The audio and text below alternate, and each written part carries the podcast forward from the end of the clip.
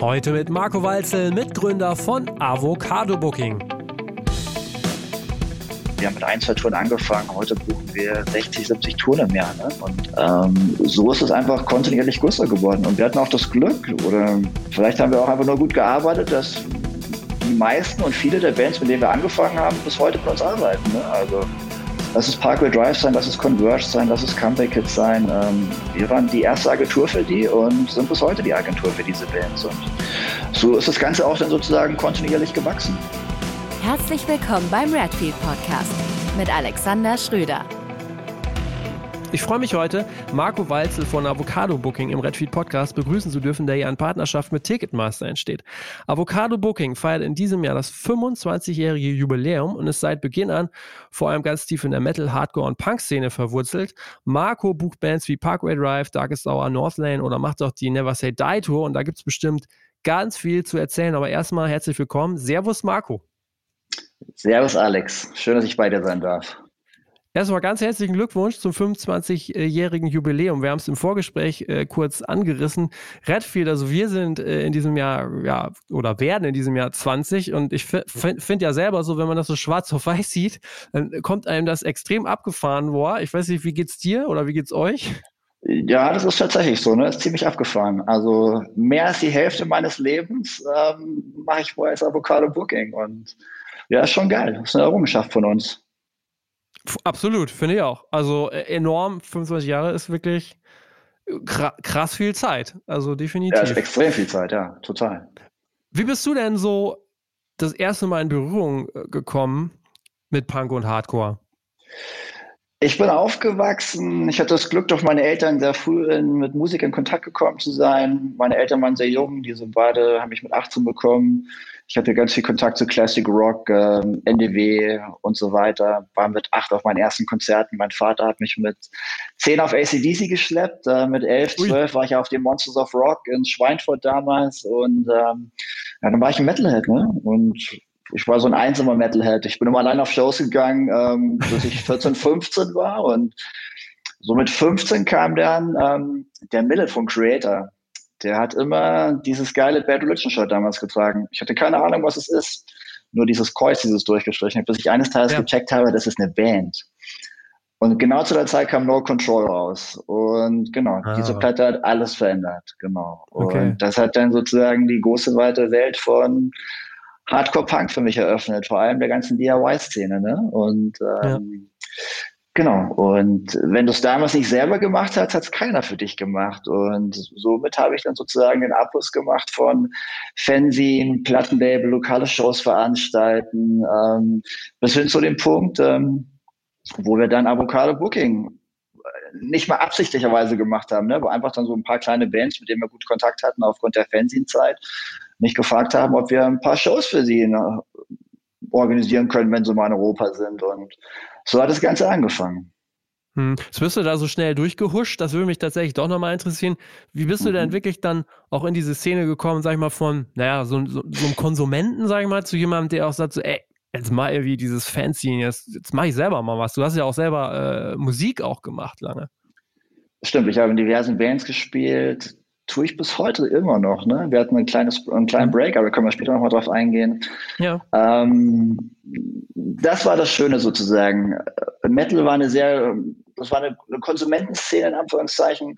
Du hast gekauft, bist auf Shows gegangen und so weiter. Das wurde ja, also die waren sehr viel weiter. Ne? Im Metal-Bereich war sehr viel professionalisierter als im, im Hardcore-Punk-Bereich zu dem Zeitpunkt. Und ähm, du musstest einfach sehr viel selber machen. Du musstest rausfinden, wo sind die Shows. Es gab kein Internet.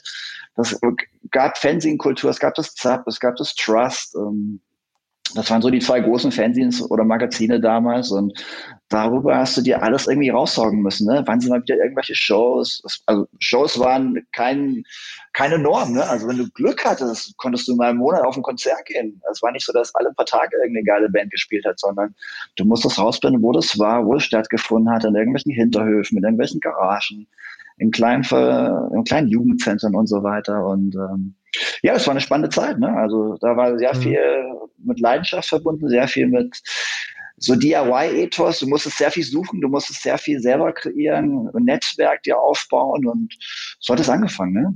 Also es war nie. Ich finde auch, ja. Ja, bitte. ich fand es ja sehr erstaunlich. Ich hatte jetzt auch schon ein paar Gäste so aus dieser bayerischen Szene äh, vor 20, 25 Jahren irgendwie zu Gast und irgendwie fand ich das immer so bemerkenswert, dass es ja anscheinend in diesem Hardcore-Punk-Bereich, gerade so in Bayern und dann sicherlich München und sicherlich auch im Avocado-Booking ja letztendlich auch, so irgendwie diese, diese Szene so gab. Also das fand ich erstaunlich. Also wie, wie, wie würdest du sagen, glaubst du, also warum gerade dort? Oder warum gerade ihr so? Also wie hat sich das so geformt? Ich glaube, das ist jetzt unabhängig vom Standort. Ne? Es gab immer wieder Städte damals, so in den Anfang der 90er Jahren, die, die einfach sehr geil waren. Bremen war zum Beispiel eine Stadt, wo extrem viel ging und ähm, in München oder Bayern, wenn du es jetzt so nehmen willst, es waren einfach nette Connections, die sich über die Zeit ergeben haben. Ne? Zum Beispiel der Euse von Entels Records. Der Euse hat der, ich habe ihn kennengelernt damals, als ich das Label, glaube ich, angefangen habe. Und Euse war der Busfahrer von meiner ersten wirklich tourenden Band, von My Hero Die Today. Ne? So haben wir damals ja. die, eine Freundschaft entwickelt. Mhm. Und ähm, in My Hero Die Today war zum Beispiel auch der Florian Gutzend der Bruder von der Julia gut sind. Die hast du, glaube ich, auch schon genau. im Podcast gehabt. Ne? Ja, genau. Mhm. Das sind so die Connections, ne? Das ist alles aus freundschaftlichen Verhältnissen entstanden. Und ja, ist natürlich ein spannender Zufall, dass alle irgendwo ihren, ihren Weg im, im Musikbusiness dann sozusagen langfristig gefunden haben. Ne?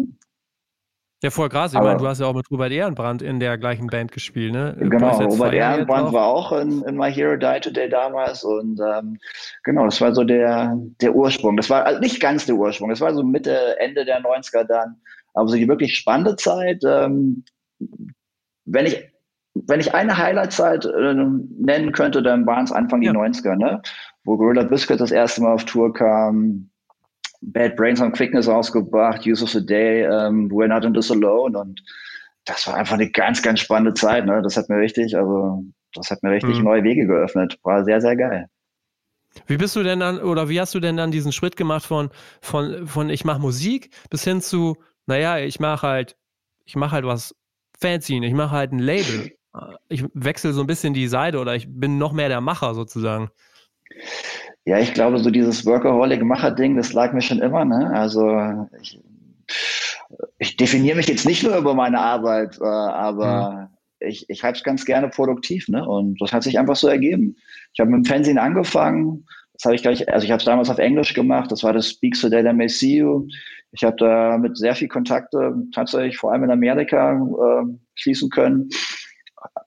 Highlight von dieser Fencing-Kultur war, dass ich Anfang der 90er drei Monate in Amerika war. Ich kannte anfangs niemanden. Am Schluss kannte ich ganz viele Leute. Ne? Ich bin das ganze Land gezogen, habe ganz viele spannende Leute kennengelernt, die ich bis heute kenne, die bis heute in der Szene sind. Und genau, und dann kam ich wieder und dann haben wir irgendwann mit dem Label angefangen. Ähm, My Hero Today war zeitgleich ziemlich genau. My Hero Today haben wir auch auf John the Team da rausgebracht. Und die allererste Tour, die, wenn man es überhaupt eine Tour nennen konnte, das waren damals die Swing Kids ähm, mhm. aus San Diego. Die haben eine kleine Europatour gemacht, hatten dann, haben diverse Shows, denen sie gefehlt, also haben, äh, haben die in Shows gefehlt und wir haben ihnen einfach geholfen dann. Und so haben wir dann so ein, zwei Touren im Jahr dann gebucht, ne, den Jungs geholfen damit ein, zwei Touren, aber ein richtiges Business ist daraus nicht entstanden. Also der Fokus war damals auf Label und ähm, der Fokus hat sich immer mehr, also es gab einen Switch. Der, der Fokus auf Booking wurde stärker, der Fokus auf Label wurde schwächer. Ähm, das, was wir im Booking verdient haben, haben wir ins Label gesteckt. Was wir im Label gemacht haben, haben wir alles verloren. Ne? Das war ein reines Liebhaberprojekt. Die, äh, die Projekte haben nie gebreakt. Waren auch spannende Sachen. Ne? Also wir haben Platten rausgebracht von Darkest Hour, Himsa, Sheer Terror, Ensign, ähm, die ersten beiden Compilations, die wir rausgebracht haben, die 51 Compilation, die Can't Stop This Train, da waren spannende Bands dabei. Refused waren dabei, ähm, äh, Frodes, äh, Converge waren dabei, Assack. Also es war eine ganz, ganz spannende Zeit damals. Das, wenn du das jetzt so, du ratterst das jetzt so runter, wenn man diese Bands jetzt hört, hat das natürlich auch nochmal ganz anderen Stellenwert. Wie seid ihr denn damals an diese Bands überhaupt rangekommen? Das hat sich tatsächlich aus der ganzen Fernsehkultur damals ergeben. Ne? Und damals gab es auch noch kein E-Mail. Also du hast die, hast die Bands dann zum Teil angefaxt oder angeschrieben. Ich habe zum Beispiel meinen allerersten Kontakt mit Jacob Bannon. Ich buche ja bis heute Converge. Ähm, ich habe, glaube ich, um drei Uhr morgens einen Anruf bekommen. Der hat nicht gecheckt, dass es einen Zeitunterschied zwischen Deutschland und Amerika gab. Und der Raft ruft da, hat um drei Uhr morgens angerufen, hat gemeint, ja geil, wir sind auf dieser Compilation gerne mit dabei. Ne? Nachdem ich ihm sozusagen in der, in der Post, in dem Brief meine Telefonnummer auch mitgeschickt hatte. Und Hammer. genau, das war, ja, das ist spannend. Abgefahren. Wenn man jetzt Avocado Booking sich anschaut, also ich nehme an, das war dann einfach, ne, wie du das schon sagst, Swing, Swing Kids, erste Tour, könnt ihr uns mal ein bisschen helfen? Dann fängt man dann einfach irgendwie so an. Wie kam denn so eine, so eine, so eine Tour zustande? Also ähm, hattet ihr da irgendwie schon, also wusstet ihr so halbwegs, was ihr tut, oder war das wirklich so, klar, machen wir, äh, mal schauen? Du kanntest halt durch die eigenen Bands, in denen du gespielt hast, durch die ganzen Fanzines und so weiter. Es gab damals ein schönes DIY-Network, ne? Mhm. Und ähm, die Leute, die deine Platten oder Fanzines vertrieben haben, waren zum Teil auch die Leute, die gesagt haben, hey, komm, wenn du mal mit der Band durchkommst oder irgendwas hast, hau mich an, dann machen wir eine Show. Ähm, ich kann mich an die meisten Clubs heutzutage leider nicht mehr erinnern, aber Bremen war eine geile Stadt damals, waren wir oft auch mit den Bands. Monheim in, äh, im Pott, glaube ich, war es im Pott, keine Ahnung. Es gab mhm. viele spannende Städte, ne? Und ähm, ja. so hat es angefangen. Also die 90er waren sehr geprägt durch DIY-Ethos, ähm, unkommerzielle Locations, Clubs und so weiter. Und so über die 90er hin bis ins 2000er, da hat sich das langsam so professionalisiert, ne? aber nicht nur von unserer Seite, sondern insgesamt. Ne? Dann sind die ersten Labels, ähm, Metal Blade, Century Media sind auf die ersten so die metallischeren Hardcore-Bands aufmerksam geworden, haben die gesigned, Heaven Should Burn, Cataract, Unearth, As the Dying und so weiter. Die hatten ja alle Wurzel im Hardcore und sind dann sozusagen langsam in den mehr so in den professionellen Metal-Bereich mit reingekommen. Ne? Und so hat sich sozusagen auch unser Business professionalisiert. Jetzt sagst du das so, aber ich kann mir halt vorstellen, dass man, wenn man daher kommt, äh, aus diesem DIY-Netzwerk, auch sehr alternativ, denke ich, auch irgendwie unterwegs, und dass sich so professionalisiert, ähm, Gab es da dann vielleicht auch einfach so eine bestimmte Tour, eine bestimmte Show, eine bestimmte Band, wo du das so für dich dran festmachen kannst, wo du sagst so, oh krass, das war einfach so dieser Step?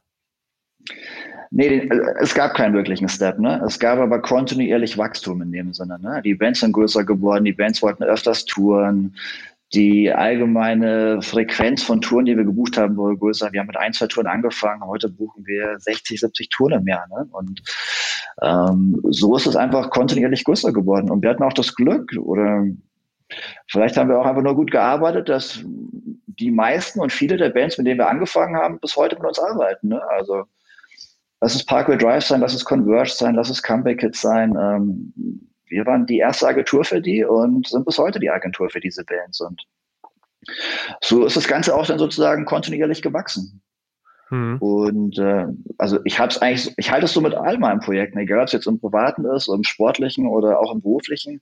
Wenn ich was anfange und es läuft weiter, dann will ich wissen, wie weit ich es pushen kann. Ne? Mhm. Und da gibt es dann keinen Punkt, wo ich dann auch sage, so jetzt, jetzt sind wir nicht mehr DIY, jetzt sind wir nicht mehr Underground, jetzt geht es vielleicht auch ein bisschen ins, wann beginnt der Mainstream, das definiert jeder anders und so weiter. Aber Fakt ist, dass wir die Werkzeuge in der Hand haben und dass wir das sozusagen gepusht haben. Und das ist bis heute das Ziel. Ne? Wir haben es so weit geschafft. Mhm. Ich bin neugierig, was in einem halben Jahr passiert. Und die, die Sachen, die das nächste halbe Jahr bestimmen, die passieren jetzt. Ne? Also muss da am Ball bleiben. Also den Drive habe ich bis heute noch. Und das macht ja. mir, wie gesagt, also das macht mir sehr viel Spaß. Cool. Wie schwierig war denn so gedanklich dieser Wechsel? Also von diesem, also man hat ja auf einmal auch mit völlig anderen Dingen zu tun, wo man vielleicht auch mit diesem Hintergrund sagt, so, naja, jetzt mal ganz ehrlich, Steuern, Visas, was weiß ich, dieser ganze Kram so, uh, also war das, war das für dich, für euch irgendwie total klar, dass das jetzt einfach sein muss oder ist das dann wirklich so, dass man. Absolut nicht, ne? Also da ist es ja. alles Learning by Doing und du musst am Ball bleiben. Und Yvonne und ich, Yvonne Davis Kreil, ähm, meine damalige Ex-Freundin und bis heute eine meiner besten Freundinnen und auch Businesspartnerin. Wir haben das zu zweit angefangen und wir haben das bis heute ganz gut geteilt. Ich bin eher so der kreative Teil der, der Company und Yvonne ist sozusagen der straighte Teil, der die Zahlen, Fakten zusammenhält. Und, ähm, und so hat sich das Ganze weiterentwickelt. Ne? Ich, okay. ich habe Yvonne tatsächlich sehr viel zu verdanken, vor allem in Bezug auf die ganzen, wie du es vorher angesprochen hast, Sachthemen, ne? Steuern und so weiter, Visas. Das war nie mein Schwerpunkt. Ich habe mich da so mitziehen lassen. Das war überhaupt, das war ihr Hauptfokus und ich habe meinen Fokus immer sozusagen auf auf das Kulturelle, ne, auf die Bands und so weiter mhm. gelegt. Welche Bands mhm. passen mit welchen Bands zusammen? Wie kannst du was? Wo kriegst du die größten Synergien her? Wie kannst du was weiter pushen? Und das hat sich ganz gut entwickelt zusammen, ne? Und das brauchst du auch, ne? Du brauchst ein, in der Company, entweder hast du es in einer Person zusammen vereint oder hast verschiedene Leute, die die Zahlen, die Fakten beieinander halten. Und dann brauchst du natürlich die Leute, die ein bisschen Vision haben, ne? die, die den Weitblick sozusagen oder die, ja. das Bauchgefühl für die Musik haben. Ich wollte gerade sagen, also am Ende muss ja auch irgendjemand da diese Bands, ne, ich hatte es eben gesagt, wenn man diese Namen jetzt hört, denkt man so, wow, krass. Damals war das sicherlich noch gar nicht so der Fall.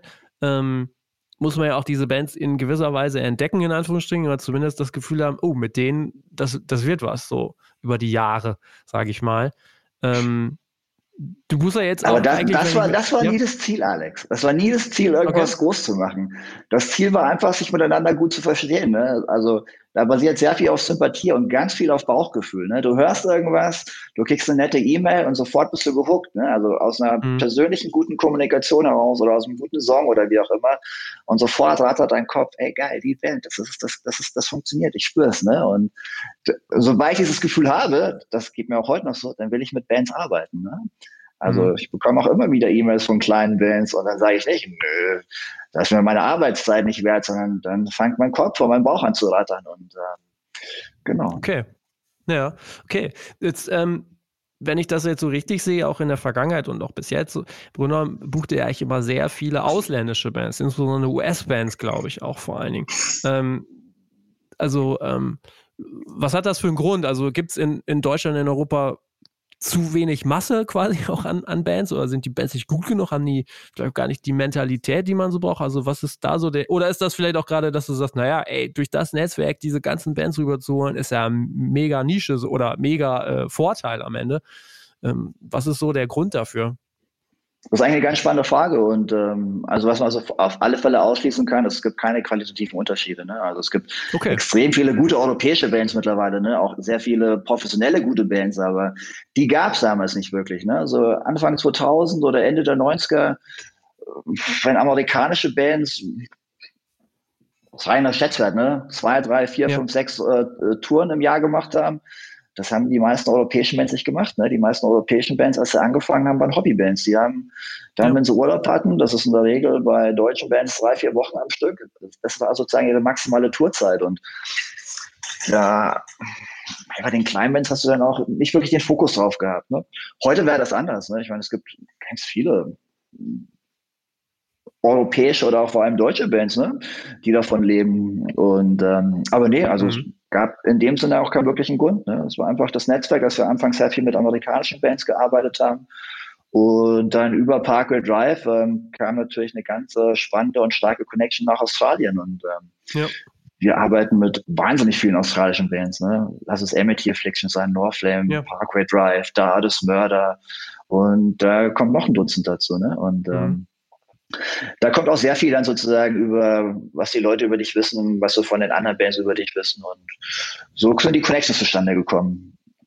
Mhm, okay, über Parkway Drive würde ich tatsächlich später auch nochmal kurz äh, sprechen wollen. Ähm, im, im, Prinzip ist es aber wirklich so, ähm, also das, auch so für mich mal so zum Verständnis, und das ist vielleicht so mal ganz spannend, auch in der Vergangenheit zu sehen. Es wirkte oft so, äh, dass viele US-Bands, insbesondere in diesem Core, Metalcore-Bereich, der ja zum Teil früher vor ein paar Jahren richtig groß war, dass das fast eine Formalität ist, dass diese Band in Europa bei, bei Avocado Booking ist. Äh, ist das dann wirklich so, dass die Manager, die, äh, man kennt sie und die rufen dann an so, du Marco, hier, mach mal? Oder ähm, wie funktioniert das dann? Äh, früher hat so ein bisschen beides funktioniert. Das heißt, ich habe Bands oder wir sind Bands aktiv angegangen oder auch ähm, so dieser ganze Aspekt der Manager, ne, das kam so erst mit Anfang, Mitte der von 2000 bis 2010 irgendwo kam das dann, dass auch ja. dann sozusagen Management damit reingespielt haben. Und klar haben wir unsere guten Connections auch mit Managern, aber im Endeffekt passiert ganz viel ich meine, die Welt ist klein, ne? Also auch jetzt ja, Tagen des Internets und alles Mögliche, ne? Du weißt, wer welche Touren bucht, ne? Und du weißt, wer in Anführungszeichen hinter Qualität steht. Das gilt auch für ganz viele andere Agenturen, ne? Da sind wir nicht die einzige. Und, und so, glaube ich, ähm, hat sich da viel entwickelt, ne? Mhm. Aber ich meine, okay. es gab auch immer wieder zum Beispiel der, der, Manager von, von Ministry zum Beispiel. Ich buche ein paar Bands für den, ein paar kleine Bands oder kleinere Bands, Revocation, ähm, Harburg und so weiter. Und der hat mich eines Tages, oder was eines Tages vor drei oder vier Jahren, hat er mich angehauen und äh, meinte dann, hey, erinnerst du dich an unser Gespräch, wo du gesagt hast, du, ich sollte nicht immer die kleinen Bands in Anführungszeichen rüberschieben, sondern auch gerne mal was Größeres und hat er mich gefragt, ob ich Ministry buchen würde, ne? Das ist jetzt überhaupt nicht unsere Szene, aus der wir herkommen, aber ja. hey, da sage ich natürlich absolut nicht Nein zu so einer legendären Band. Ne? Das ist totaler Klassiker. Und da geht es mir nicht ums Geld, sondern da geht es mir tatsächlich darum, dass das ist tatsächlich eine Ehre, mit so einer Band zusammenarbeiten. Und das mache ich mhm. bis heute. Ne? Also so haben wir jetzt auch ein bisschen weiter aufgestellt. Und okay. das mag vielleicht auch eine ganz spannende Sache sein, dass auch dann ganz viele Leute, die ihre Wurzeln im Hardcore hatten oder dann über den Hardcore auch dann diesen Metalcore reingekommen sind, die dann auch so ein bisschen in den traditionellen Metal-Bereich reingekommen sind. Ne?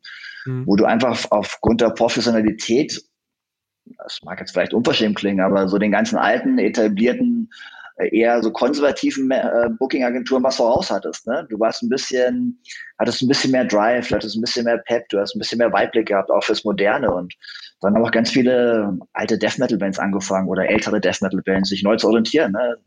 Necrophagus, äh, Dying Fetus, Suffocation und so weiter. Das war dann auch so ein Switch. Ne? Den hat es in Amerika gegeben, den hat es aber auch in Europa gegeben. Ne? Und da haben wir auch einige ja. dieser Bands dann bei uns aufgenommen und mit denen arbeiten wir zum Teil bis heute zusammen. Ja, okay. Jetzt kommt eine spannende Frage, wo ich mir so ein bisschen hoffe, dass vielleicht du sie äh, beantworten kannst. Weil du quasi beide, ja, beides so gut kennst, würde ich mal behaupten. Tatsächlich ist es ja so, wenn man, also wenn man es jetzt mal so ein bisschen beschränkt, US-Bands nach Europa. Äh, irgendwie, ne? Da hast du natürlich einen erheblichen Anteil auch dran, dass die rüberkommen und auch nicht zu knapp, sage ich mal, also oder regelmäßig. Warum klappt das andersrum nicht? Also insbesondere bei deutschen Bands. Warum ist das so unfassbar, so eine unfassbare Hürde? Das gilt aber nicht für alle Bands. Ne? Ich kann dir diverse deutsche Bands oder europäische Bands sagen, die in Amerika größer sind, als in Europa sind. Ne? Okay. Aber das gilt dann eher so auf den, eher so im, im traditionellen Metal, Death Metal Bereich. So eine hm. Band wie Obscura oder Necrophagus damals, die waren oder sind sehr viel größer in Amerika, als wie sie in Europa sind. Mhm. Also es gilt nicht für alle Bereiche. Aber natürlich, okay. A, es ist schwer in Europa, in, in Amerika zu touren. Also es kostet Geld. Ich bin jetzt kein Spezialist, was das betrifft. Ne? Du brauchst diverse Visas, du brauchst definitiv ein Network. In Amerika gibt es extrem viel Qualität an Bands. Ähm, also die haben es nicht unbedingt nötig, äh, auf über ihren Kontinent hinweg zu gucken. Würde ich mhm. jetzt mal behaupten. Ne? Aber genaue Gründe kann ich dir auch nicht nennen. Ne? Da müssten wir jetzt irgendwelche Amis fragen, warum das so ist. Aber das mag sicherlich einer der Gründe sein. Ne? Ja, okay. Ja, das ist immer wieder eine Frage, an der wir zum Teil auch äh, selber, also mit Redfield dann auch immer wieder standen, wo wir dann gesehen haben, naja, also am meisten Streamings und Downloads gibt es ja in den USA, aber irgendwie kriegt man diese Bands einfach auf Teufel komm raus nicht rüber. Während das andersrum ja, sage ich mal, auch mit vergleichsweise kleineren Bands in Anführungsstrichen dann irgendwie immer wieder klappt. So. Ähm, Finde ich immer wieder spannend zu sehen.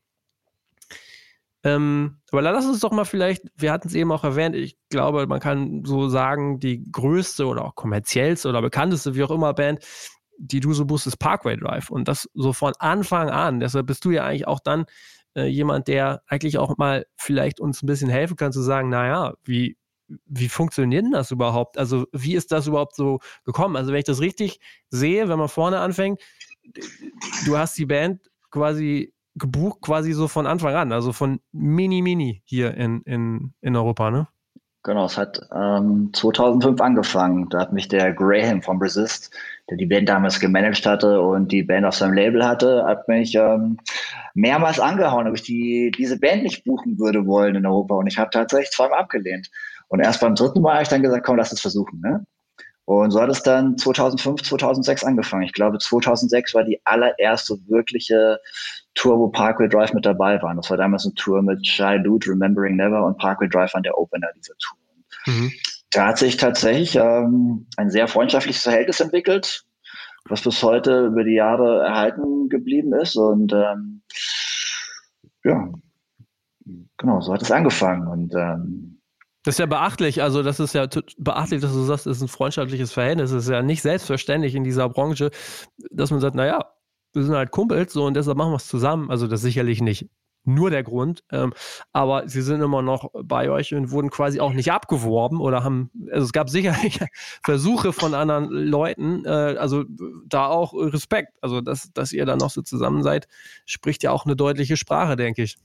Also ich glaube, es gilt für jede Beziehung in diesem Business. Wenn, wenn irgendwas gut läuft, egal mit wem du zusammenarbeitest, hast du keinen Grund, deine, deine Partner zu wechseln. Ne? Und natürlich steht auch, auch bei einem freundschaftlichen Verhältnis steht in erster Linie natürlich die Business Connection im Vordergrund. Und wenn du da einen scheiß Job ablieferst und da die falschen Entscheidungen triffst oder auch der Band zu falschen Sachen rätst, dann äh, wird sich das langfristig auch auf deine Zusammenarbeit mit äh, Bands äh, auswirken. Aber Parkway Drive oder wir in der Zusammenarbeit haben sehr, sehr viel richtig gemacht damals. Ne? Und äh, mhm. was die Band von sehr vielen anderen unterschieden hat, war die Bodenständigkeit, die, der, der Down-to-Earth-Aspekt, auch so ein bisschen das Abenteuertum. Ne? Also da haben sie sich ganz krass von fast allen anderen Bands unterschieden und äh, waren sehr viel offen für, für Neues und ähm, es war sehr leicht, anfangs mit der Band zusammenzuarbeiten. Ne?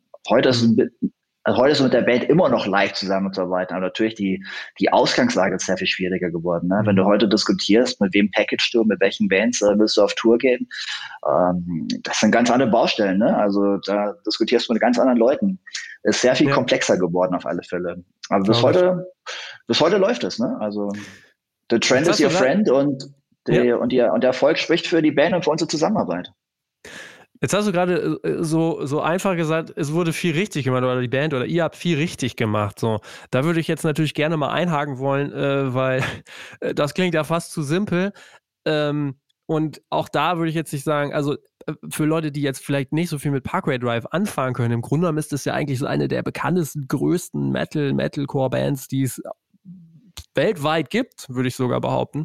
Ähm, und da würde mich natürlich schon nochmal interessieren, so, was habt ihr denn richtig gemacht? Was waren denn so gerade diese Sprungbretter? Da, es wird ja sicherlich irgendwie so Punkte gegeben haben, wo man sagt so, wow, das war jetzt nochmal ein großer Sprung. Und das auch, weil ich kann mir halt gerade nicht so richtig vorstellen, dass man sagt, naja, wir haben da so, das wird halt so kontinuierlich immer so ein bisschen mehr. Ähm, äh, fände ich krass irgendwie. Also wenn man zwei Aspekte herausheben kann, wo man eine richtige Entscheidung getroffen hat oder sich strategisch richtig aufgestellt hat, dann war es zum einen auch in der Verbindung mit der Never Say Die Tour, mhm. wo du später nochmal drauf eingehen wolltest. Die Never Say Die Tour ja. war im, im, Endeffekt nichts anderes als der Versuch damals, haben wir vor, keine Ahnung, 13, 14 Jahren uns überlegt, wie können wir es schaffen, kleineren Bands eine Plattform zu bieten, die sie größer erscheinen lässt.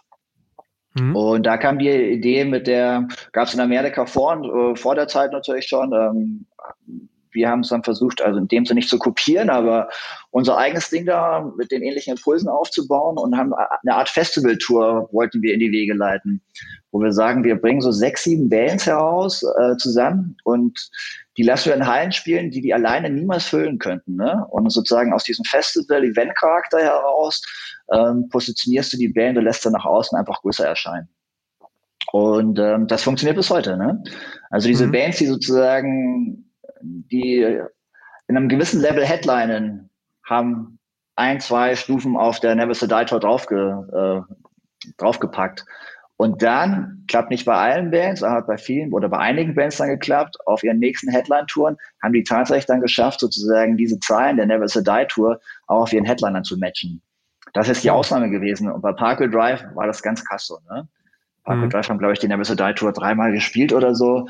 Und diese Tour ist parallel mit der Band gewachsen und die Band ist auch sozusagen bei eigenen Headliner nach diesen Touren immer wieder weiter gewachsen. Das mag jetzt sicherlich eine der, der Faktoren sein, wo man sagen kann, das haben wir strategisch richtig angepackt. Und die andere Sache ist, ich habe der Band immer dazu geraten, wenn man sich weiter sozusagen ähm, im oberen Bereich platzieren will, da musst du produktionstechnisch was auffahren. Ne? Also du musst sozusagen nicht nur irgendwie jetzt den sympathischen Australier da spiegeln und den Leuten zeigen, dass du ein cooler Typ bist, sondern du musst irgendwie auch für den Faktor Show sorgen. Ne? Und, ähm, und so hat die Band dann angefangen, immer mehr Geld, immer mehr Fokus in Produktion zu stecken. Und ähm, heute ist der Faktor Produktion bei Parkway Drive ein ganz, ganz großer. Und ich würde sogar behaupten, dass sie im Anführungszeichen eine der jungen Bands waren, die da für andere Bands ähm, so die, den Maßstab, die Richtlinie gesetzt ja. haben. Ne? Ja. Dass sie gemerkt haben, wow, fuck, diese Band, die vorher einfach noch vor 300, 400 Leuten gespielt hat, die spielt jetzt vor ein paar tausend Leuten. Und ähm, genau. Und dieser Event-Aspekt, dieser Aspekt, dass du produktionstechnisch was aufbieten, auffahren musst, das hat sicherlich, das hat der Band tatsächlich mhm. sehr weitergeholfen. Mhm. Okay. Wenn du vielleicht einmal kurz, weil das ist jetzt eine gute Chance für mich, dich zu fragen, du kennst die Band so lange, gibt es denn auch nochmal außerhalb von dem Live-Business etwas, wo du sagst, oh, das war auch nochmal so ein ganz wichtiger Schritt für die Band? Außerhalb vom Live-Business? Ja.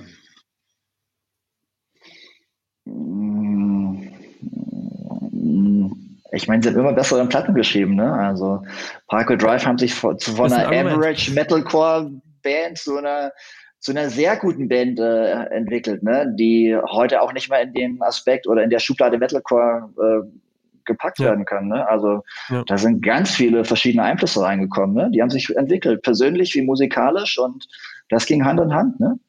Hm. Und das hat der, hat der, das steht der Band auch sehr gut, ne? Auch dass er sozusagen auch neugierig ist und gucken, auch immer weiter gucken wollen, wo es weitergeht. Hm. Ne? Ich bin auch bin, bin gespannt, wenn nächstes Jahr die neue Platte rauskommen sollte, wie die dann klingt. Ne? Ich bin mir sicher, sie wird nicht klingen wie die letzte. Ne? Es wird wieder ein Schritt weiter sein.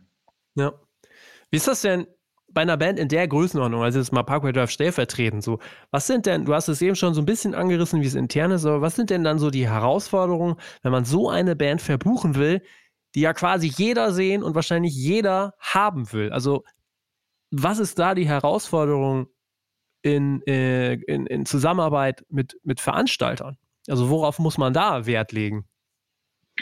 Also die Veranstalter haben sie sicherlich auch geändert über die Zeit. Ne? Also so der DIY-Kleinveranstalter, äh, mit dem die Band vielleicht mal früher gearbeitet hat, der kann das heute nicht mehr stemmen. Also das heißt auch sozusagen, das Umfeld um Parkway Drive hat sich professionalisiert und die Veranstalter sind größer geworden. Ähm, aber im Endeffekt äh, ist es, ist nichts anderes, ne? nur auf einem größeren Level. Ne? Also vom Booking her ist es sicherlich aufwendiger. Du musst viel mehr Faktoren mit reinbringen. Ne? Du musst auch die ganzen Produktionssachen von Anfang an richtig kommunizieren, damit du weißt, auf was du dich auch, vor allem, dass der Lokale weiß, auf was er sich da einlässt und wie du Deals und Produktionsabläufe gestaltest. Aber die viel größere Herausforderung liegt tatsächlich äh, bei Parkway Drive selber, ne? in der Crew. Also bis heute arbeiten Parkway Drive mit ihren mit ihren Kumpels in Anführungszeichen zusammen. Ne? Also es sind sehr viele Leute, die von damals äh, dabei waren, die auch heute noch dabei sind. Und das auch mit ihrer Crew haben sie ein sehr freundschaftliches Verhältnis. Und ähm, mhm.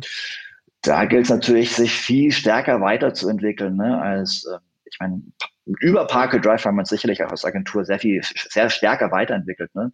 Haben auch die Connections zu den größeren Veranstaltern bekommen, Festivals, was auch immer. Ja. Ne? Heute diskutierst du Parkway Drive für die Headline, Co-Headline-Slots auf großen Festivals. Ne? Und ähm, das hat auch sicherlich für uns Tore äh, und Türen geöffnet. Und ähm, aber im Endeffekt musst du deinen Job auch wie bei einer Kleintour straight durchziehen und ähm, die Fakten zusammenhalten. Ne?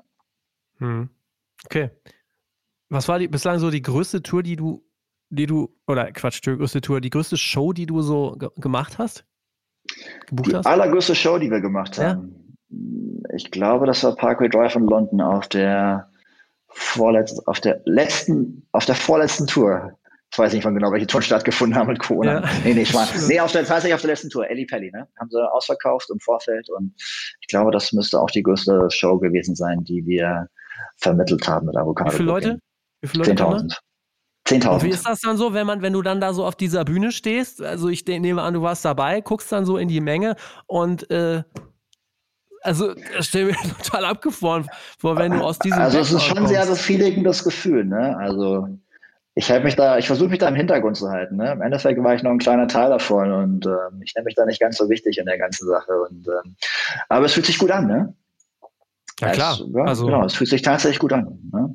Aber auch, also wie in diesem Business äh, jeder Tag ist. Ne? Also vor dem Projekt oder nach dem Projekt ist vor dem Projekt. Ne? Also du kannst dich auf nichts ausruhen. Ne? Vielleicht fühlt sich mal ganz gut an, eine Woche, zwei Wochen die Beine stillzuhalten, aber danach muss es weitergehen. Und dann musst du die nächsten Fragen stellen. Hey, wie geht's weiter? Was sind die nächsten Dinge? Was sind die nächsten ja. Schritte? Was sind die nächsten Touren? Wie geht's weiter? Und also heutzutage diskutierst du mit vielen Bands. Also du diskutierst nicht mehr von Tour zu Tour, vor allem bei einer Band wie Parkway Drive, diskutierst du halt dann drei, vier, fünf Jahrespläne und das machst du mittlerweile auch bei kleineren Bands. Ne? Also du, du arbeitest und lebst weniger sozusagen in den spontanen Moment hier rein, als wie so ein bisschen weiter in die Zukunft. Und ja.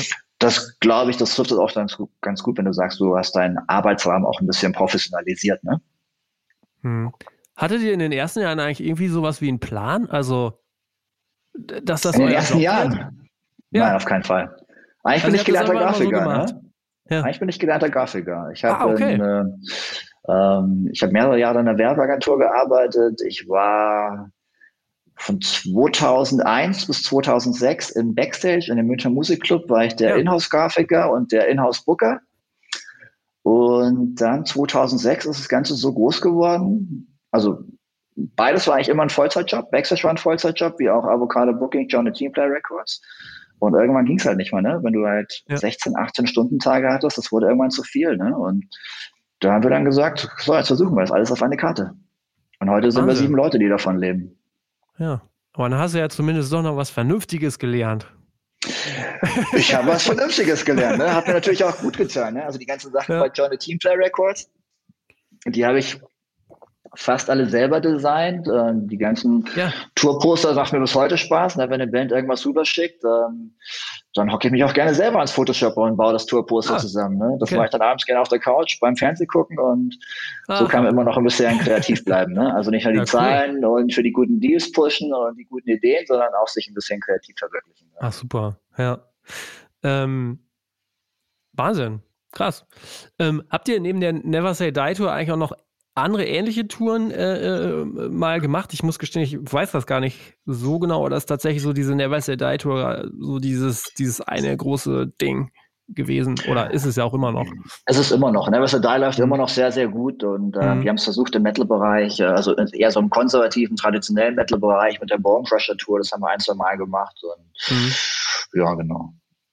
Ist das der denn Marken eigentlich so uns, ja? ja? Ist das denn eigentlich so ein, so ein, sowas, was man heutzutage immer mehr eigentlich leisten muss? Also ich spreche ja dann auch mit Leuten, die Festivals machen und da kristallisiert sich eigentlich auch immer mehr raus. Man muss irgendwie mehr Event bieten, man muss irgendwie mehr Action bieten, mehr Namen. Letztendlich ist Never Say Die Tour auch Marke, also mehr Marke so, ne? Wie du es schon sagst, die Leute gehen dann hin, jetzt gar nicht vielleicht wegen dieser einen Band, sondern wegen diesem Package und dann wird alles größer. Also muss man das heutzutage auch noch mehr leisten? Da kommst du gar nicht so mehr rum, ja. Also das, mhm. das, das, musst du nicht leisten, sondern das willst du auch leisten, wenn du, wenn du erfolgreich sein willst auf dem Weg. Weil faktisch haben wir einen totalen Überfluss und äh, einen Overkill an tourenden Bands, ne? Und ja. wenn du da nicht irgendwie rausstehst aufgrund von guten Packaging, von Super Packages oder von irgendwelchen Festival-Charaktertouren, dann kannst du gar nicht bestehen, ne? Weil heute ist sich fast jeder sicher, ey, wenn die Band heute alleine kommt, ohne interessanten Support, und die sind gerade auf der zweiten Tour im Albumcycle, nö, die lasse ich aus. Die sind doch nächsten Sommer schon wieder da. Oder die kommen doch in zwölf Monaten schon wieder zur nächsten Tour. Und also die Welt ist sehr viel schnelllebiger geworden im Musikbusiness, ne? Und du musst tatsächlich punkten, indem du heute halt ähm, ja mehr Qualität, mehr Qualität auffährst, ne? Mhm. Jetzt sprichst du gerade diese Support-Geschichten an. Wie werden die generell so zusammengestellt? Natürlich gibt es immer unterschiedliche Fälle, aber so kann man das so generell sagen, wer stellt so diese Touren zusammen? Ist das dann in erster Linie, bist du das dann oder machen das dann vielleicht auch einfach irgendwelche Manager äh, unter sich erstmal aus? Also das machen wir in Kooperation meistens. Ne? Hm. Also es gibt ganz viele Bands bei, bei uns, die selbst gemanagt sind, aber auch diverse Manager, mit denen wir arbeiten. Und ähm, das passiert so ein bisschen, mit dem man sich den Ball hin und her wirft. Ne? Also hm. ich habe fast zu jeder Tour meine Ideen und die schicke ich dann rüber. Die Bands haben ihre Ideen und dann legst du einfach ab, was sind die besseren Ideen, was sind die guten Ideen, was könnte der hm. Tour besser tun, was kriegst du, was, was pusht diese Tour weiter. Und äh, genau, hm. das ist eigentlich ein gutes Teamwork meistens. Ja. Okay. Okay. Jetzt hast du ja äh, so relativ eingangs das Gespräch gesagt, naja, du bist irgendwie auch so der Workaholic und so nehme ich dich auch wahr, dass du irgendwie immer Vollgas gibst und äh, man muss, glaube ich, auch drüber sprechen. Du hast ja noch eine weitere Leidenschaft. Äh, eine weitere Leidenschaft für dich ist ja irgendwie auch der Kampfsport und wenn ich das jetzt richtig verstehe, ich bin da überhaupt nicht drin, auch durchaus auf einem sehr hohen Niveau, also ähm, schwarzer Gürtel und so weiter. Ähm, was, also kannst du vielleicht kurz erklären, was so den Reiz für dich äh, ausmacht, Kampfsport zu betreiben und auch auf so einem hohen Niveau? Also es ist nicht nur der Kampfsport, ne? Also Sport allgemein ist mir sehr wichtig und ähm, mhm. das hat damit zu tun, ich brauche die Abwechslung, ne? Also mhm. wenn du nur einen ganzen Tag arbeitest und vom Computer sitzt, ne, dann, dann brennt dir irgendwann die Birne aus und ich muss mich körperlich fühlen können, ne? Ich brauche dieses Ventil und das ist nicht nur der Kampfsport. Also ich habe seit über 20 Jahren mache ich Kampfsport, ähm, hm. habe mit Wing Zung angefangen und wollte dann irgendwas Wettkampfmäßigeres machen und habe dann vor knapp 15 Jahren mit Brazilian Jiu-Jitsu angefangen. Habe auch ein bisschen MMA trainiert, habe einen MMA-Kampf gehabt, habe mächtig auf die Fresse bekommen, habe gemerkt, das ist nicht meins, aber mit Brazilian Jiu-Jitsu habe ich weitergemacht. Ne? Also, was ist, was, was, was, was, MMA? Was MMA habe ich auch gekämpft, ja. Was ist das? Ich hatte, äh, Mixed Martial Arts, ne? Gehst in den Käfig ah, okay, und ja, ja, okay. everything goes, ne? Habe ich auch gemacht. Ja, oh ja. Das ist im Käfig, oder? Ja, ja, genau. Wenn du meinen vollen Namen auf Google auf YouTube eingibst, dann müsste es, glaube ich, der erste Link sein. Ne? Das ist heute legendär. Ah, Gucke ich mir alle paar Jahre mal an und ähm, genau. Und mit Brazilian oh. Jiu-Jitsu habe ich weitergemacht und also ich bin zwar Schwarzgurt im Brazilian Jiu-Jitsu, ne, aber halt mit dem Ball mal flach. Ne? Also da gibt's äh, zigtausende Leute, die besser sind. Ne? Aber das ist natürlich ein Accomplishment, ne? Jeder, der seinen Schwarzkopf trägt, der trägt ihn zurecht. Und äh, das heißt, dass du eigentlich, äh, ich bin da doch viel gegangen, doch viel Verletzungen, doch viel Erfahrung. Das macht mir bis heute sehr viel Spaß. Und aber es ist nicht nur der Kampfsport, ne? Auch der Bergsport, Skitouren mhm. gehen, Skifahren, okay. Wandern. Ähm, ich habe letztes Jahr zu Covid mit, mit Mountainbiken angefangen, habe ich vorher nicht gemacht. Ja. Ne? letztes Jahr war ich, hatte ich 50 Tage in den Bikeparks und das ist mir wichtig. Ne? Also mit der mhm. Energie, mit der ich dann meistens vom Berg oder vom Sport wieder heimkomme, reiße ich dir meine Arbeit in der doppelten, dreifachen Zeit runter. Ne? Mhm. Also ich hole mir meine Inspiration aus der körperlichen Betüchtigung. Okay. Ja, das und das ist, ist auch mental sehr wichtig. Ne? Ja. Also wenn du ja. wenn du nicht wirklich ausbrennen willst und wenn du mental stabil bleiben willst, dann brauchst du dann brauchst du andere Sachen im Leben, auch unabhängig von deiner Arbeit. Und das mhm. finde ich auch ganz, ganz wichtig in dem Musikbereich. Ne? Also der Bereich ähm, Depressionen, Burnout, Drogenmissbrauch und so weiter ist auch in unserem musikalischen Bereich, vor allem bei den jüngeren Bands, ist total präsent. Ne? Voll. Ja. Und ähm, ist auch tatsächlich eine richtige Herausforderung. Ne? Also das tourende mhm. Leben ist richtig, ist richtig anstrengend. Ne? Das wird nach außen glorifiziert, aber im Endeffekt ist das ein richtig harter Job. Ne? Du bist jeden Tag unterwegs, du siehst jeden Tag neue Städte, du hast extrem viele Impulse, die auf dich jeden Tag einknallen und da ist es tatsächlich äh, eine große Herausforderung, mental stabil zu bleiben. Und die Leute, die das gut mit Sport und mit, mit körperlicher Betüchtigung kompensieren können, die sind in meinen Augen, ähm, die leben gesünder, ne? die haben länger was von ihrem Job oder von ihrer Arbeit. Und äh, so ist es ein bisschen beides bei mir. Ne? Hm ist ja leider auch fast eine gute Überleitung, muss ich sagen, weil wir müssen ja doch nochmal drüber sprechen, wie es euch jetzt gerade so geht in dieser, in dieser Zeit, äh, in der Pandemie. Äh, also ich nehme dann jetzt auch mal an, so, dass gerade auch dieser sportliche Ausgleich, die jetzt zumindest auch hilft, da so relativ, so sag mal, psychisch stabil durchzukommen durch diese Situation. Wie ist denn gerade so die Situation? äh, bei euch. Klar, irgendwie Shows finden jetzt aktuell gerade nicht statt, aber äh, ich hatte letztens einem Podcast mit Stefan Tanscheid gesprochen, der sagte so, in UK, die, die Festivals, die sind irgendwie noch so on. In welchem Szenario arbeitet ihr denn gerade? Also wir arbeiten in dem folgenden Szenario, dass wir seit März letzten Jahres jede Tour nach hinten schieben. Ne? Es gibt mhm. ähm, diverse Touren, die ich bereits zum vierten Mal schiebe, wo wir anfangs nicht einschätzen konnten, wie lange wird das gehen, wie lange wird sich das rausziehen. Und da waren wir anfangs vielleicht auch ein bisschen naiv, dass wir gedacht haben, ja, was, jetzt haben wir März, haben wir Lockdown und das wird schon irgendwann nach dem Sommer weitergehen. Und ähm, genau, so schieben wir das immer weiter nach hinten eigentlich. Und ich bin nach wie vor relativ skeptisch. Ne? Also mhm. es, unser Business, vor allem als Agentur, die wir vor allem internationale Bands hauptsächlich äh, buchen, das wird erst wieder im vollen und Ganzen funktionieren, wenn die Welt wieder im Ganzen funktioniert. Ne? Das heißt, weltweiter Reiseverkehr muss offen sein, äh, keine Reisebeschränkungen mehr, wie auch immer. Ne? Und wie das Ganze auszusehen hat langfristig, ich habe keine Ahnung. Ne? Mhm. Also ob es der, der Impfpass tun wird, der, der global diskutiert wird in den verschiedensten Ländern, ob es der rausreißt oder ob die Herdenimmunität sozusagen der Schlüssel ist. Äh, ich hoffe es, aber mhm. überzeugt bin ich davon nicht. Ne? Und ähm, mhm. 2021 bin ich mir ziemlich sicher, sind wir off. Ob in England sich was tun wird, kann sein. Es kann auch sein, dass sich auf Domestic-Level in den diversen, also in den einzelnen Ländern, dass es da Shows oder kleine Touren von nationalen Künstlern geben wird. Aber ich sehe 2021 tatsächlich schwarz für internationale mhm. Touren. Ne? Ja. Und wir als Company selber, ja, uns hat das natürlich anfangs genauso hart getroffen wie alle anderen. Ne? Also vor allem wir als Agentur, die wir hauptsächlich internationale Bands buchen, sind aus jeglichen ja. Hilfetop rausgefallen. Ne? Also wir haben zwar die Überbrückungsgelder bekommen, bekommen bis heute, aber Yvonne und mich hat bis heute keiner gefragt, wie wir unseren Lebensunterhalt finanzieren. Ne? Das heißt, wir leben tatsächlich seit über einem Jahr von unseren, unseren Ersparnissen, was eigentlich mhm. irgendwann mal für die Rente gedacht ist. Ne? Aber das, das hauen wir jetzt gerade raus. Mhm. Aber Anfangs war das sicherlich sehr schwierig. Die ersten Wochen waren sicherlich die stressigsten. Da hast du eher so das Gefühl gehabt, die Welt geht unter, so Armageddon-Vibes. Und ja. aber wenn du dich da ein bisschen orientierst und sortierst und die Zahlen mal ein bisschen jonglierst und auch ein bisschen in einem coolen Team äh, dich neu orientierst und aufstellst, dann merkst du auch dann, ey, wenn wir, wir könnten es eigentlich schaffen, ne? Und mhm. wir schaffen es bis heute und ich gehe schwer davon aus, dass wir auch diese Krise komplett überstehen werden. Aber es hat sehr viel Arbeit, sehr viel Kopf, sehr viel Diskussionen gebraucht. Man musste sich neu aufstellen. Wo kannst du Kosten einsparen? Wo kannst du persönliche Kosten einsparen und so weiter? Ne? Klar, ja. Und der große Schlüssel dafür ähm, ist tatsächlich bei mir der Sport. Ne? Also ich mache fast jeden Tag irgendwas, ob ich jetzt auf die Matte gehe, Brazilian Jiu-Jitsu, ob ich Yoga mache, ob ich auf den Berg gehe, Skitouren, was auch immer. Ähm, das hält den Kopf klar und das hält auch die Energie ja. oben. Aber es gab keine Zeit, also seit März 2020 gab es keine Zeit, ich off war. Ne? Also mir war klar, ich muss meine Tour nach hinten schieben, ich muss sie nach hinten pushen.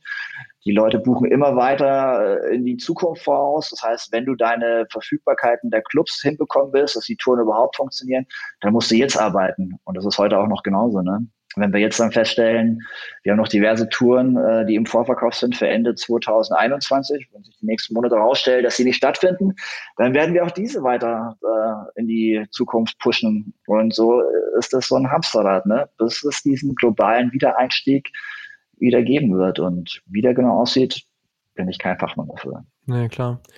Wow, Wahnsinn zu hören, aber auch irgendwie cool, dass du da einen Weg so für dich auch dann gefunden hast, so quasi das so auch zu, ja, in gewisser Weise zu kompensieren, zumindest körperlich, ne, oder auch geistig dann. Äh, wie erlebst du denn gerade so die Situation oder auch dann die Solidarität so in der Musikbranche? So bei, bei euch, ihr seid ja eine unabhängige Agentur und letztendlich auch so spezialisiert äh, auf bestimmte Musikrichtungen. Ich kann mir vorstellen, dass es für euch dann auch immer nicht so ganz einfach ist. Also wenn es was sehr Positives herauszuheben gilt, jetzt durch die Covid-Zeit. Ich meine, die verschiedenen Positionen in diesem Musikbusiness, die sind sich ab und zu ja nicht grün. Ne? Die haben auch unterschiedliche Interessen, ne? also Klar. um die man auch immer wieder fighten muss. Aber was dann sozusagen Covid jetzt gezeigt hat, dass egal an welchem Ende du im Business stehst oder ähm, mit wem du sonst auch sozusagen eher ein bisschen kontrovers diskutierst, da gab es schon sehr viel Unterstützung oder zumindest verbale, emotionale Unterstützung. Ne? Wir saßen ja alle im selben Boot ne? oder sitzen immer noch im selben Boot. Also, ja. Es geht, es geht wirklich niemandem besser als den anderen. Ne? Und da gilt es natürlich auch, sich gegenseitig zu unterstützen. Ne? Also auch vor allem der Mentalen. Also es gibt so viele gute Leute hier in diesem Business, Labels, Festivals, Promoter, äh, was auch immer. Ne? Und das wäre eine Schande, wenn irgendwas davon kaputt gehen würde oder den Bach runtergehen würde. Ja. Und da muss man sich natürlich gegenseitig unterstützen. Ne? Ein gutes Gespräch, gute Konversation, eine nette E-Mail, eine nette SMS, mein Telefonanruf und so weiter. Und da habe ich tatsächlich sehr viel Positives erfahren, die letzten Monate. Cool, ja. Das ist schön zu hören. Ähm, das machst du ja schon, oder ihr macht das seit 25 Jahren. Ich kann mir halt vorstellen, ähm, dass es hier und da mal eine E-Mail oder einen Anruf gab. Wie oft äh, hättest du deine, hättet ihr eure Firma schon verkaufen können? Äh, wir hätten sicherlich äh, das ein oder andere Mal verkaufen ja? können, ja. Aber okay. das haben wir nicht gemacht und haben wir auch eigentlich nicht vor. Okay, okay. ja, das finde ich, find ich, auch immer ganz interessant, also, weil also, man immer nie so genau weiß, wie sowas alles dann wahrgenommen wird oder wie die Dinge so überhaupt funktionieren. Spannend. Also ich habe es gerne authentisch und ich habe es auch gerne sozusagen, dass ich die Kontrolle über die Sachen habe oder dass wir die Kontrolle über die Sachen haben, die wir machen und dass wir die Entscheidungen treffen, mit welchen Bands wir arbeiten wollen und was die Grundlage für eine Zusammenarbeit auch ist. Ne? Und ähm, mal die Grundlage für das, dass du verkaufst oder dass du dich einer größeren Company anschließt, sind wir ehrlich, ne? Also die sind in der Regel nicht an dir interessiert, die sind an den Zahlen, was du als Company, als Mensch sozusagen produzierst, da sind sie interessiert und ähm, das ist für mich nicht unbedingt die geilste Grundlage, um die Sachen, die ich aufgebaut habe, dann zu verkaufen oder zu verhökern. Ne? Hm. Okay. Jetzt haben wir in den, äh, jetzt haben wir in dem Gespräch auch irgendwie festgestellt, so, du hattest ja dann auch immer wieder so, äh, oder ihr hattet irgendwie auch immer irgendwie so ein, ja, man glaube, das kann so sagen, gutes Gespür oder auch irgendwie dann so das richtige Gespür, Gespür dann auch so für Trends oder Bands, die vielleicht dann noch hochkommen, auch mit so die richtigen Hebel betätigt. Und ähm, Wie schaust du denn jetzt so in die Zukunft, jetzt mal unabhängig von dieser Corona-Geschichte? Das sind ja auch Fragen, die, die ich auch mit anderen immer wieder diskutiere. Für uns als Label natürlich auch so super spannend. Gibt es gerade so ja, bestimmte Musikrichtungen äh, oder auch bestimmte Bands, wo du sagst so, ey, boah, ey, die nächsten ein, zwei Jahre, da würde ich aber mal, oder vielleicht guckst du da schon drauf, aber das ist sowas, oh, da, das könnte einen Boom geben, das, das, das könnte einen, einen geben, so? das ist tatsächlich spannend, dass du das so fakest und ich glaube, ich habe es vorher versucht schon mal anzureißen. Ne? Hm. Ich denke tatsächlich nicht in Boom-Sachen. Ich denke nicht in dem Sinne, hm. geil, das könnte das nächste große Ding werden und so weiter, sondern hm. ich denke tatsächlich, vom Gefühl her ist das, spüre ich diese Band, spüre ich die Musik, ist das real, ist das authentisch, ist das, hat das eine gute Message, hat das einen guten Vibe und wenn ich das spüre, dann habe ich Interesse, mit solchen Bands zusammenzuarbeiten. Ne? Und dann ist ganz viel, also dann das ist nur so ein erstes Gefühl dafür, aber dann kommt ganz viel zusammen, was ich nicht kontrollieren kann. Ne?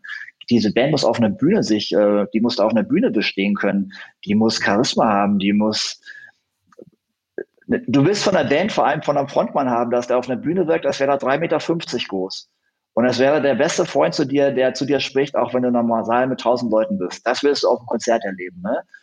Und das haben ganz wenig Leute, ne? Und das braucht auch Jahre, bis sich das wirklich so entwickelt, ne? Oder hm. das, das, entwickelt sich immer weiter sowas, ne? Und das ist dann tatsächlich was, das liegt dann nicht in meiner Macht oder in, in, in meiner Kontrolle, aber so dieses Bauchgefühl, was rauskommt, die Emotion, die Musik transportiert oder die Message, dieser Vibe, den Bands oder Musiker transportieren wollen, also dafür bin ich empfänglich, ne? Und da, das nehme ich auch hm. gerne wahr. Und wenn ich dann sowas spüre, dann ich habe neulich eine Metal Blade hat eine E-Mail e rausgeschickt. Ich weiß gar nicht, ob ich den Bandnamen richtig äh, ausspreche. Kardashev heißt die Band. Okay. Und ich, ich höre was meistens irgendwas. Ich, was, was so reinkommt, höre ich mir gerne mal so durch und ja, vor allem, weil ich es nicht kenne. Und ich konnte es nicht glauben, wie verdammt gut diese Band war. Ne? Also ich habe mir, da gab es einen Song, den habe ich, glaube ich, 100 Mal angehört in, in sieben Tagen. Ne? Und ja. ich hatte keinen Bezug zu der Band vorher. Ne? Jetzt fühle ich mich deeply connected. Sehr gut. Ja, gut, das hätte ja sein können, dass du sagst, naja, aber so diese eine oder andere Band, also da stolper ich immer wieder drüber, weil das ja, also wir stellen es ja schon auch immer so die Frage, äh, also jetzt vielleicht Boom war vielleicht dann falsch ausgedrückt, aber was sind so gerade die Bands, wo man merkt so, ui, da gibt es aber irgendwie so gerade so, ein, so einen Zug oder da, da ist irgendwie so dieser Druck drauf oder ich meine, auch bei Parkway Drive wird es ja am Ende irgendwie so gewesen sein, dass man gemerkt hat, das gefällt ja den Leuten. Also, ne? Da, also Aber da, da gibt es ganz viele Bands, ne? Also mhm. fast alle Bands, mit denen wir arbeiten, würde ich sagen, die haben in ihrer, in ihrer, in ihrer Nische, in ihrem Metier, haben die da, da, haben die so einen Druck zum Teil, ne? Also mhm. lass es Converge sein, die schon so lange gibt, seit Jahrzehnten, ne? Und ja, diese ja. Band ist immer noch so authentisch und hat extrem viel Druck auch, ne? Oder lass es eine Band wie Knocked Loose sein, ne? Das ist wahrscheinlich momentan die gehypteste Hardcore-Metal, Metalcore-Band, die es auf diesem Planeten gibt, ne? Und unglaublich, wie groß so eine Band geworden ist über die Zeit, ne? Das sind auch nette Kids, ne? Das sind authentisch, die lieben das, was wir machen und setzen es saugut um und nein, es gibt also in allen möglichen Größenbereichen, ne, gibt es das. Also hm. Müll aus Dänemark, ganz großartige Band. Gravemind aus, aus Australien, ganz, ganz starkes Ding, ne? Auch war hier noch nie auf Tour gewesen. Ja. Und äh, mir würden wahrscheinlich jetzt zig Dutzend Bands einfallen, ne? Egal ob klein okay. oder groß. Und ja. es gibt auch sehr viele Bands, die sich erst später entwickelt haben, ne? Die ja. schon ewig viel History haben und ewig viel Touren auf dem Buckel, aber diese, diesen Druck erst zum späteren Zeitpunkt erzeugen, ne? Gibt es auch immer wieder diese Fälle. Und, ähm, das stimmt, ja.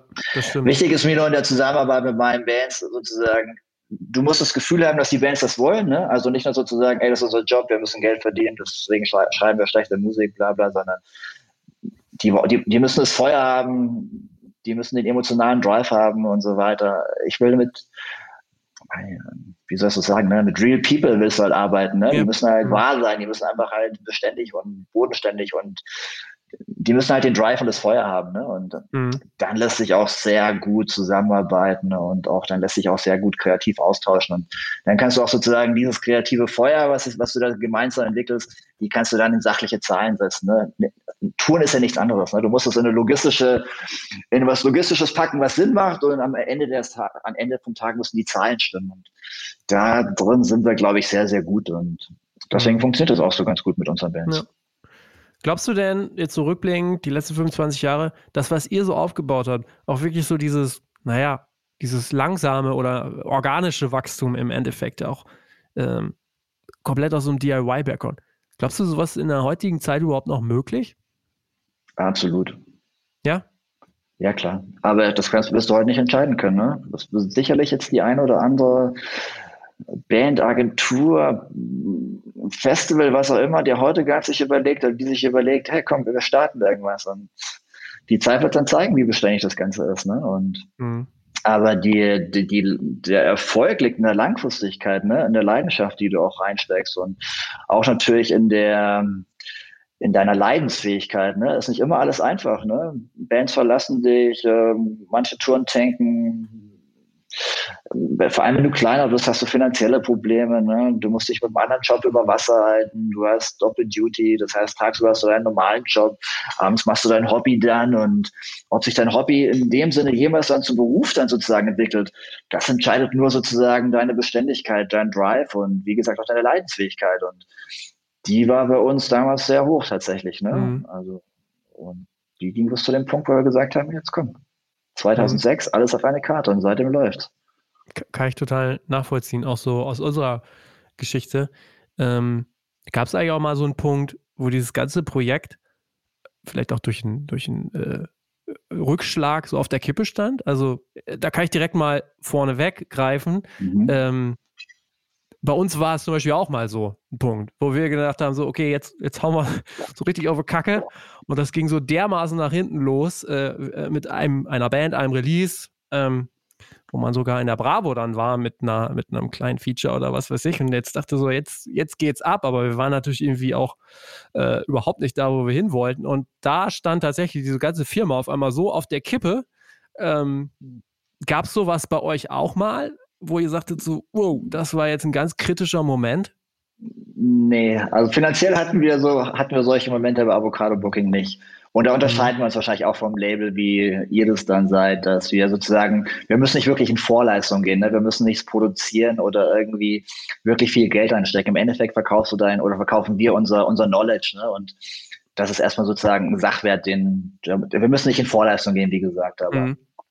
Damals zu der Zeit, wo wir noch Johnny Teamplay Records hatten, da war das schon anders. Ne? Also da musstest du oft überlegen, ey, kannst du das überhaupt noch leisten? Und können wir es überhaupt leisten, diese Platte noch rauszubringen? Oder ey, wie sieht's aus? Die Platte will keiner kaufen, jetzt hast du noch mehr Schulden als vorher. Und da musst du, da musst du ganz genau überlegen, ob du als kleines Label dann auch noch weitermachen kannst oder weitermachen willst. Und, äh, aber der Unterschied, wie gesagt, zu einer Booking-Agentur ist, dass du tatsächlich da, wir haben Computer, Telefon, Handy, unsere Büromiete, ne? Das sind ja. so die Sachkosten, die wir haben und die Mitarbeiter, die wir jetzt auch haben oder bei uns angestellt sind. Aber selbst das, als kleine Agentur, die keine festen Mitarbeiter hat, was brauchst du? Du brauchst ein Handy und einen Laptop, ne? Und hm. sonst, und das kannst du eigentlich finanziell ganz gut stemmen, ne? Aber da unterscheiden wir uns natürlich vom Label. Aber für ein kleines Label, ich sehe das absolut, ne? Also ich war, oder wir waren oft genug selber in diesen Situationen. Hm. Okay. Mensch, ey, ich bedanke mich ganz herzlich für diese Stunde, die du äh, hier äh, so offen auch gequatscht hast. Ich äh, fand es total spannend auch mal zu hören, weil man so lange ja auch immer miteinander zu tun hat. Aber so diese ganze Geschichte, also 25 Jahre Wahnsinn, also zu hören, mega krass. Also vielen Dank. Ich äh, wünsche euch und der ganzen Branche eigentlich, dass es irgendwann wieder weitergeht in sehr guten, äh, im, im Guten quasi. Und ja, wünsche dir noch einen, einen schönen Tag und alles Gute.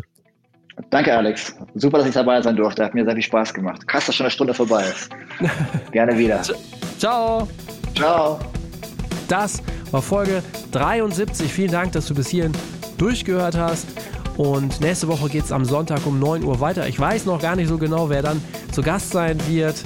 Das führt mich aber direkt zu der Überleitung. Wenn du Gästewünsche oder Themenwünsche hast, dann lass es uns gerne auf allen unseren Kanälen wissen und wir versuchen auf jeden Fall dann darauf einzugehen.